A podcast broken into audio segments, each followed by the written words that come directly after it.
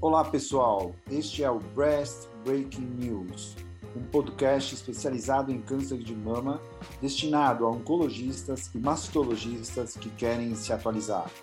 Toda semana eu, Silvio Bromberg, mastologista titular do Centro de Oncologia do Hospital Israelita Albert Einstein e da BP Mirante, e o Dr. Daniel Jimenez, oncologista clínico da rede Oncoclínicas, iremos discutir artigos que foram destaque nas principais publicações médico-científicas sobre câncer de mama. Acompanhe no Onconews. Olá, pessoal, esse é mais um Breast Break News. E hoje, Dani, eu vou falar sobre um assunto que todo mundo sempre pergunta e as respostas sempre são evasivas. É um assunto que sempre chega para o cirurgião de mama.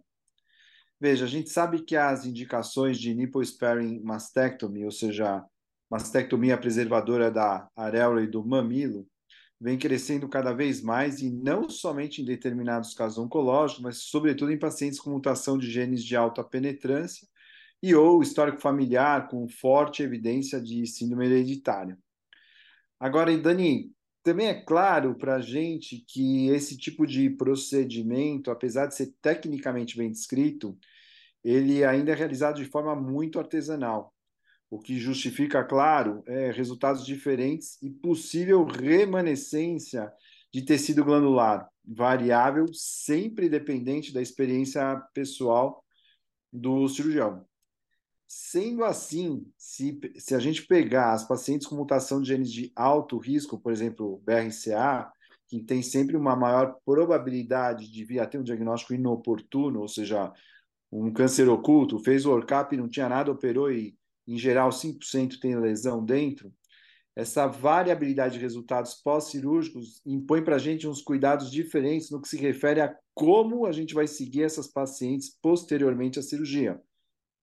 Porque é uma lacuna que tem em relação pós-uma sparing, né, uma cirurgia redutora de risco ou uma, uma adené bilateral, como que a gente segue essas pacientes? E para tentar responder essa pergunta hoje, de como seguir essas pacientes, eu trouxe um artigo é, publicado na última Annal Surgical Oncology, que se chama Estratégia de Segmento por Imagem Pós-Nipple Sparing Mastectomy, realizado pelo grupo do Armando Giuliani. Lembra dele? Que é do Cedar Sinai Medical Center. Então, o Armando Giuliani é um autor pivotal, né? Claro, ele foi o, um, o precursor, vamos dizer assim, da ideia do, do Z11, né? E, e agora ele vem dar essa provocada com esse estudo, que é bem interessante, apesar da casuística pequena. O que eles fizeram? Eles identificaram 99 pacientes com mutação BRCA1 e 2, que fizeram nipple mastectomy, mais reconstrução com implante ou tecido autólogo entre 2008 e 2021.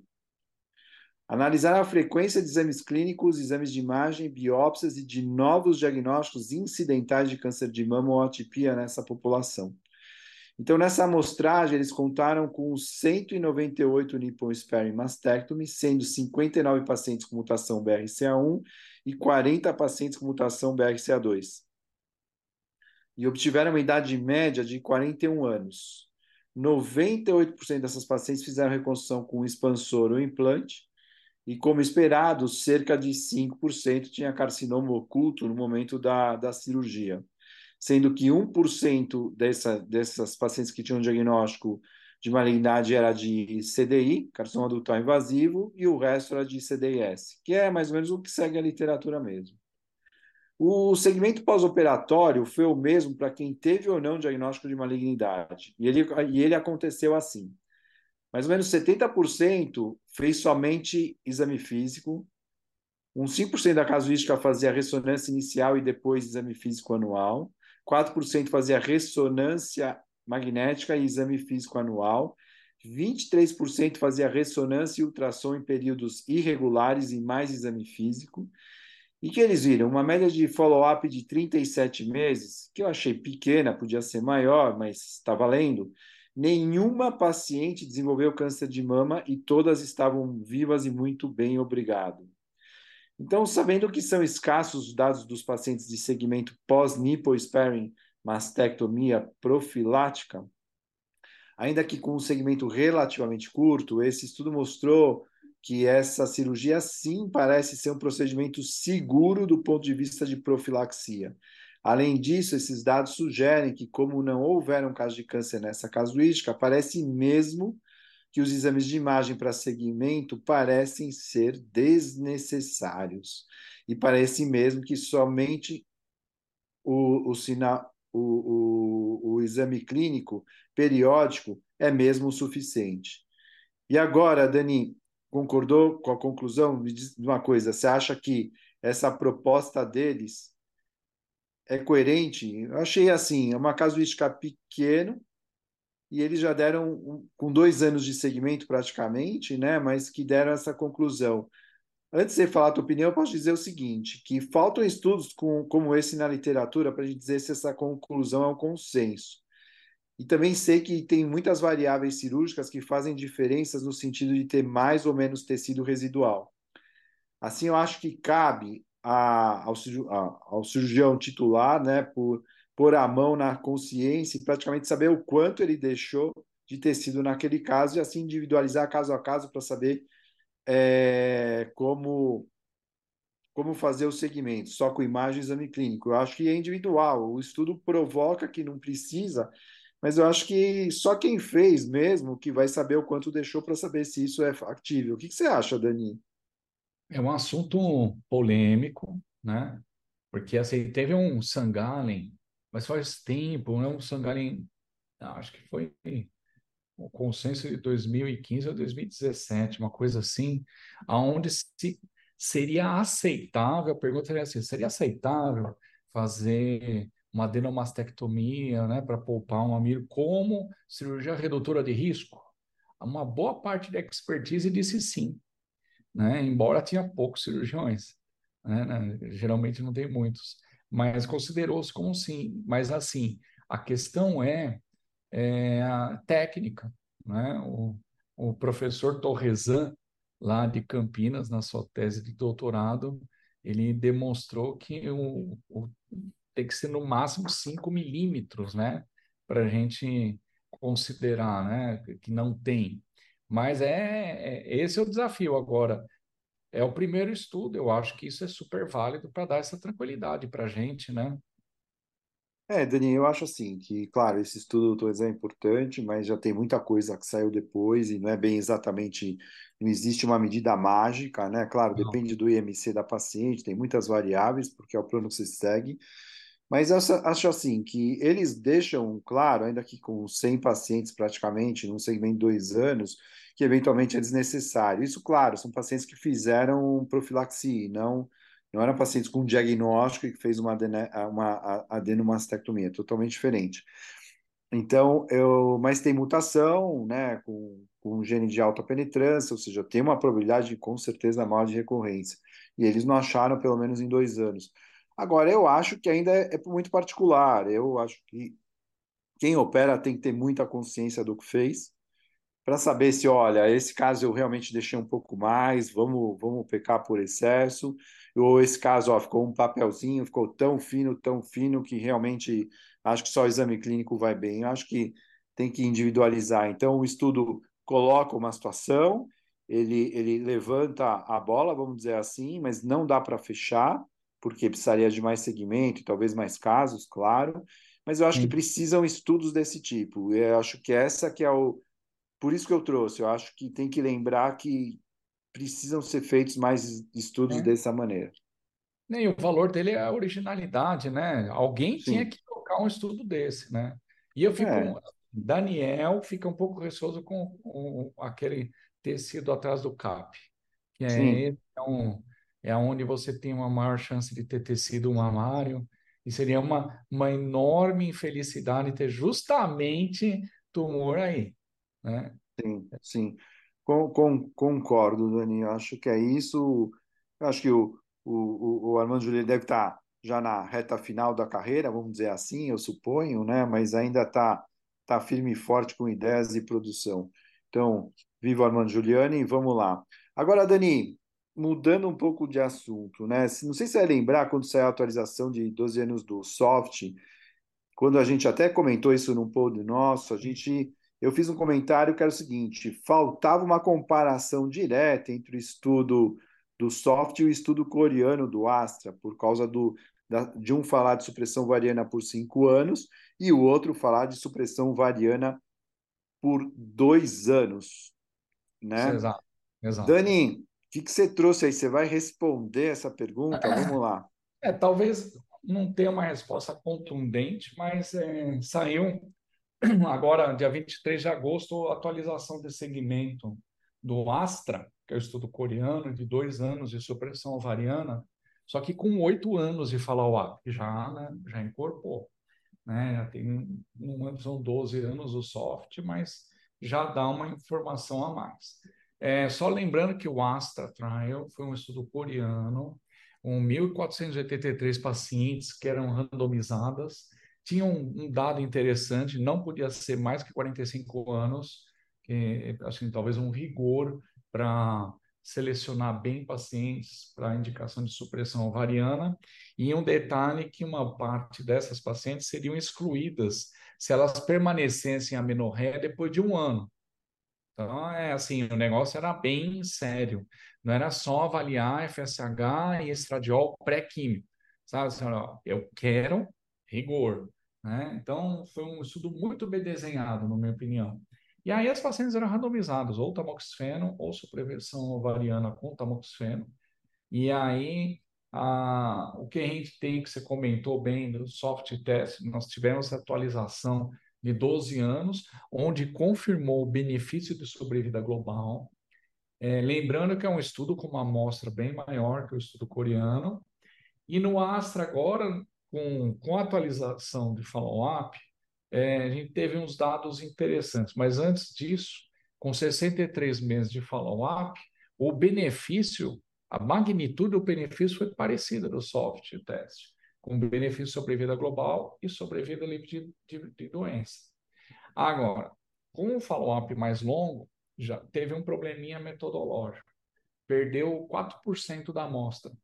Tá? Então, assim, isso pode, e depois a gente vai perceber que isso poderia ser uma justificativa de um probleminha. No final das contas, a gente acabou tendo 610 pacientes para supressão ovariana e 621 pacientes para o grupo tamoxifeno para avaliar esses dados.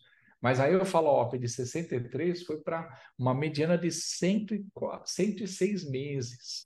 Então aumentou bastante o tempo de segmento que deu para ter algumas informações. Com relação à sobrevida livre de doença, a Hazard foi a favor da supressão com 0,67, um intervalo de confiança bem justo, de 51 a, a 0,51 a 0,87, o P significativo.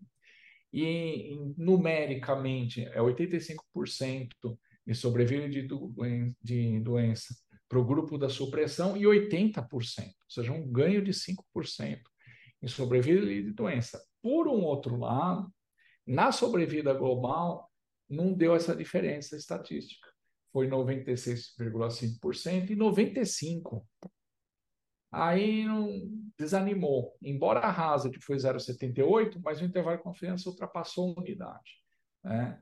E, e, foi interessante que, em termos de eventos, né, loco regional e metástase à distância, para o grupo Tamoxifeno e supressão ovariana foi 11% e tamoxifeno 17%. Então, assim, de fato impactou. Agora, questão, ficou um, gostinho amargo em relação à sobrevida global. Tá? É, o que é interessante, assim, que foi avaliado é, em termos do, de alguns dados, assim, também comparando com soft, a, a sobrevida dos pacientes do Astra foi, sempre foi melhor tanto com a supressão quanto só o braço tamoxifeno. Então, dá um, uma dica assim, talvez o prognóstico das pacientes coreanas foi, foi melhor. Por exemplo, a sobrevida livre de doença no grupo da supressão ovariana do soft foi 82% em dois anos, 12 anos. Do Astra, 89%. Tamoxifeno, 80% no soft. No Astra, 85%. Então, sabe assim, você parece que tem uma seleção melhor. Então, isso acaba subindo a régua para a sobrevida global do grupo controle. Isso pode ser um calcanhar de Aquiles que, que não conseguiu mostrar esse benefício. E lembrando que um benefício mais substancial do soft foi com menos de 35 anos. É, aqui no Astra tinha essa, esse rigor de menos de 45. No soft não tinha esse rigor, não. Tinha muitos pacientes com mais de 45 anos. Tá? E aí, um dado, esse ponto fraco aí que eu comentei no início, é que teve uma perda de follow-up de 4% na amostra. Que né, a gente já comentou esse assunto com relação ao Monarch I, ou seja, perda de follow-up pode atrapalhar a análise estatística e pode ter boicotado o resultado da sobrevida global, porque eu preciso de follow-up. Eu preciso saber o que aconteceu com essa mulher lá na frente. Né? Então, pode ser que ela, esse número maior de metástases, a paciente evoluiu para óbito e eu não sei. E se esse grupo está do lado do tamoxifeno, eu vou perder essa informação. E aí pronto, é, ponto negativo para o estudo. Tá? Mas a conclusão é interessante, sabe? É, ele pode ser sim considerado uma opção, haja vista que você fazer supressão ovariana com inibidor de aromatase não é uma missão fácil. Se bobear, é pior que químio, é, porque químio o tiro é curto e, e é, a qualidade de vida da paciente é prejudicada, é, mas na supressão ovariana com inibidor de aromatase, principalmente no paciente super jovem, ela pode ter uma deterioração tão importante que tem um índice de desistência de 30%. Então, às vezes, assim, a paciente está indo muito mal, putz, vamos entrar por tamoxeno que o Astra está demonstrando que é uma opção, sem dúvida nenhuma. Agora, Dani, é, mesmo o soft, né, a, a, sobrevida, a diferença foi baixa, era, acho que 2%, era bem baixa, deu uma vantagem mínima. É a, a global, exatamente. É global, é. Mostra, o tamanho da amostra é muito grande, é. e aí acaba dando esse benefício. Mas eu acho que nesse sentido falta tempo ainda, eu acho que pra, são pacientes luminais, né, talvez a análise de 15, 20 anos talvez mostre alguma coisa mais evidente. Agora, uh, isso que você falou, né, de você ter uma opção com tamoxifeno mostrou interessante. A, a, o Asta se mostra interessante, né, mostrando um, um, tempo livre de doença com um ganho significativo, que acho que esse é um, é um objetivo importante. E a segunda coisa são os dois anos, né? Eu acho que, veja, a gente está pegando paciente de 45 para baixo, né? O Asta pegou 45 anos para baixo mais novas, né? Então, assim, dois anos pode ser uma opção, né? Quer dizer, a paciente que não adere bem, se ela fizer pelo menos dois, já dá para falar, olha, não está tão ruim assim, né? Porque mesmo, mesmo em relação a, a, ao soft, o tempo livre de doença foi em torno de 5%, e do Astra em torno de 4%, são muito parecidos em termos percentuais o tempo livre de doença para um estudo ou outro, apesar, claro, cada um são estudos, são populações relativamente diferentes, como você falou, a do Astra parece ser uma população melhor escolhida, né? Vamos dizer assim, eventualmente com um prognóstico melhor mesmo, mas é um fato que chama. Agora, Dani, eu vou lembrar uma coisa que, que eu acho interessante. Eu não sei se vai lembrar, mas a gente fez uma vez uma. A gente até fez esse podcast, que eu não lembro quando foi, sobre uma, um estudo retrospectivo sueco, que eles viram quem fazia o análogo, no caso era a gozerina, com ou o análogo, o gozerina com o tamoxifeno e só tamoxifeno isolado. Não sei se vai lembrar disso, mas eles usaram o mama print. Sim. E quando, e quando o mama print mostrava que era baixo, baixo risco, né, é, mostrou que não tinha vantagem nenhuma você usar o análogo.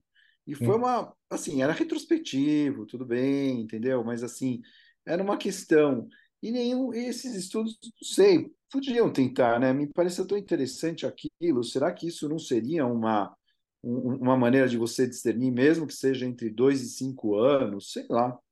Né? O que, Eu que você acha? Contigo, concordo assim embaixo contigo, e, e não só com a supressão, tá? É também com a, a fazer inibidor de aromatase ou tamoxifeno.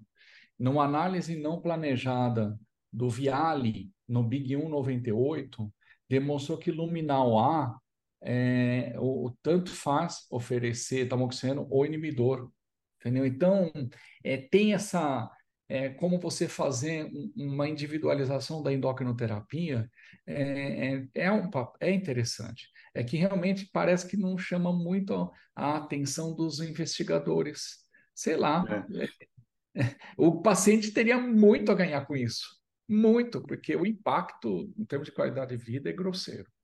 E, e, Dani, tem um outro ponto que também acho que é nevrálgico. No soft, as pacientes que eram HER positivo, aluminal HER, ah.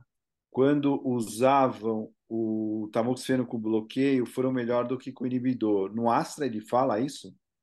Então, no Astra, a amostra é muito pequena, eram apenas 16 pacientes, eles não conseguiram provar nada. Tá? Então, é, é, eles se absteram a analisar, porque parece que não deu benefício, e na discussão foi citado o benefício do soft. Entendeu? Que, ó, com tamoxifeno é melhor, hein? Então, mas não, não é que é melhor, é que observou-se esse fato, né? Porque o desenho não foi para hair. Honestamente, quando vem hair, eu não me animo muito a, a, a bancar muito essa estratégia, sabe? Assim, é, no máximo, uma endocrinoterapia com, com tamoxifeno, porque a impressão é que quem faz a diferença é a terapia de hair.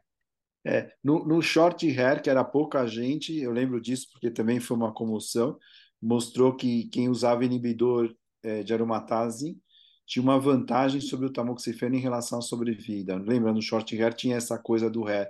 Então, assim, pelo jeito é uma salada, ninguém sabe exatamente o que, que é bom o que, que é ruim, né? Acho que não dá para puxar para um lado ou para o outro, porque os dados, não, é, os dados não são congruentes, né? Eles são dissonantes, essa é a verdade. Né? Bom, Dani, tem alguma coisa a mais desse estudo que você queira comentar? Basicamente isso mesmo. Eu acho que a gente fecha a nossa missão essa semana. Acho que são dois estudos legais. Esse do Astra é top, recomendo que as pessoas leiam, porque é interessante mesmo. E Dani, esse é o Breast Break News, Onco News, seguindo no seu streaming, lembrando agora logo verde, né? Não é mais o preto, é o verde agora. E a gente segue aí até a semana que vem com mais novidade aí para o pessoal. Dani, um grande abraço. Abraço, até mais.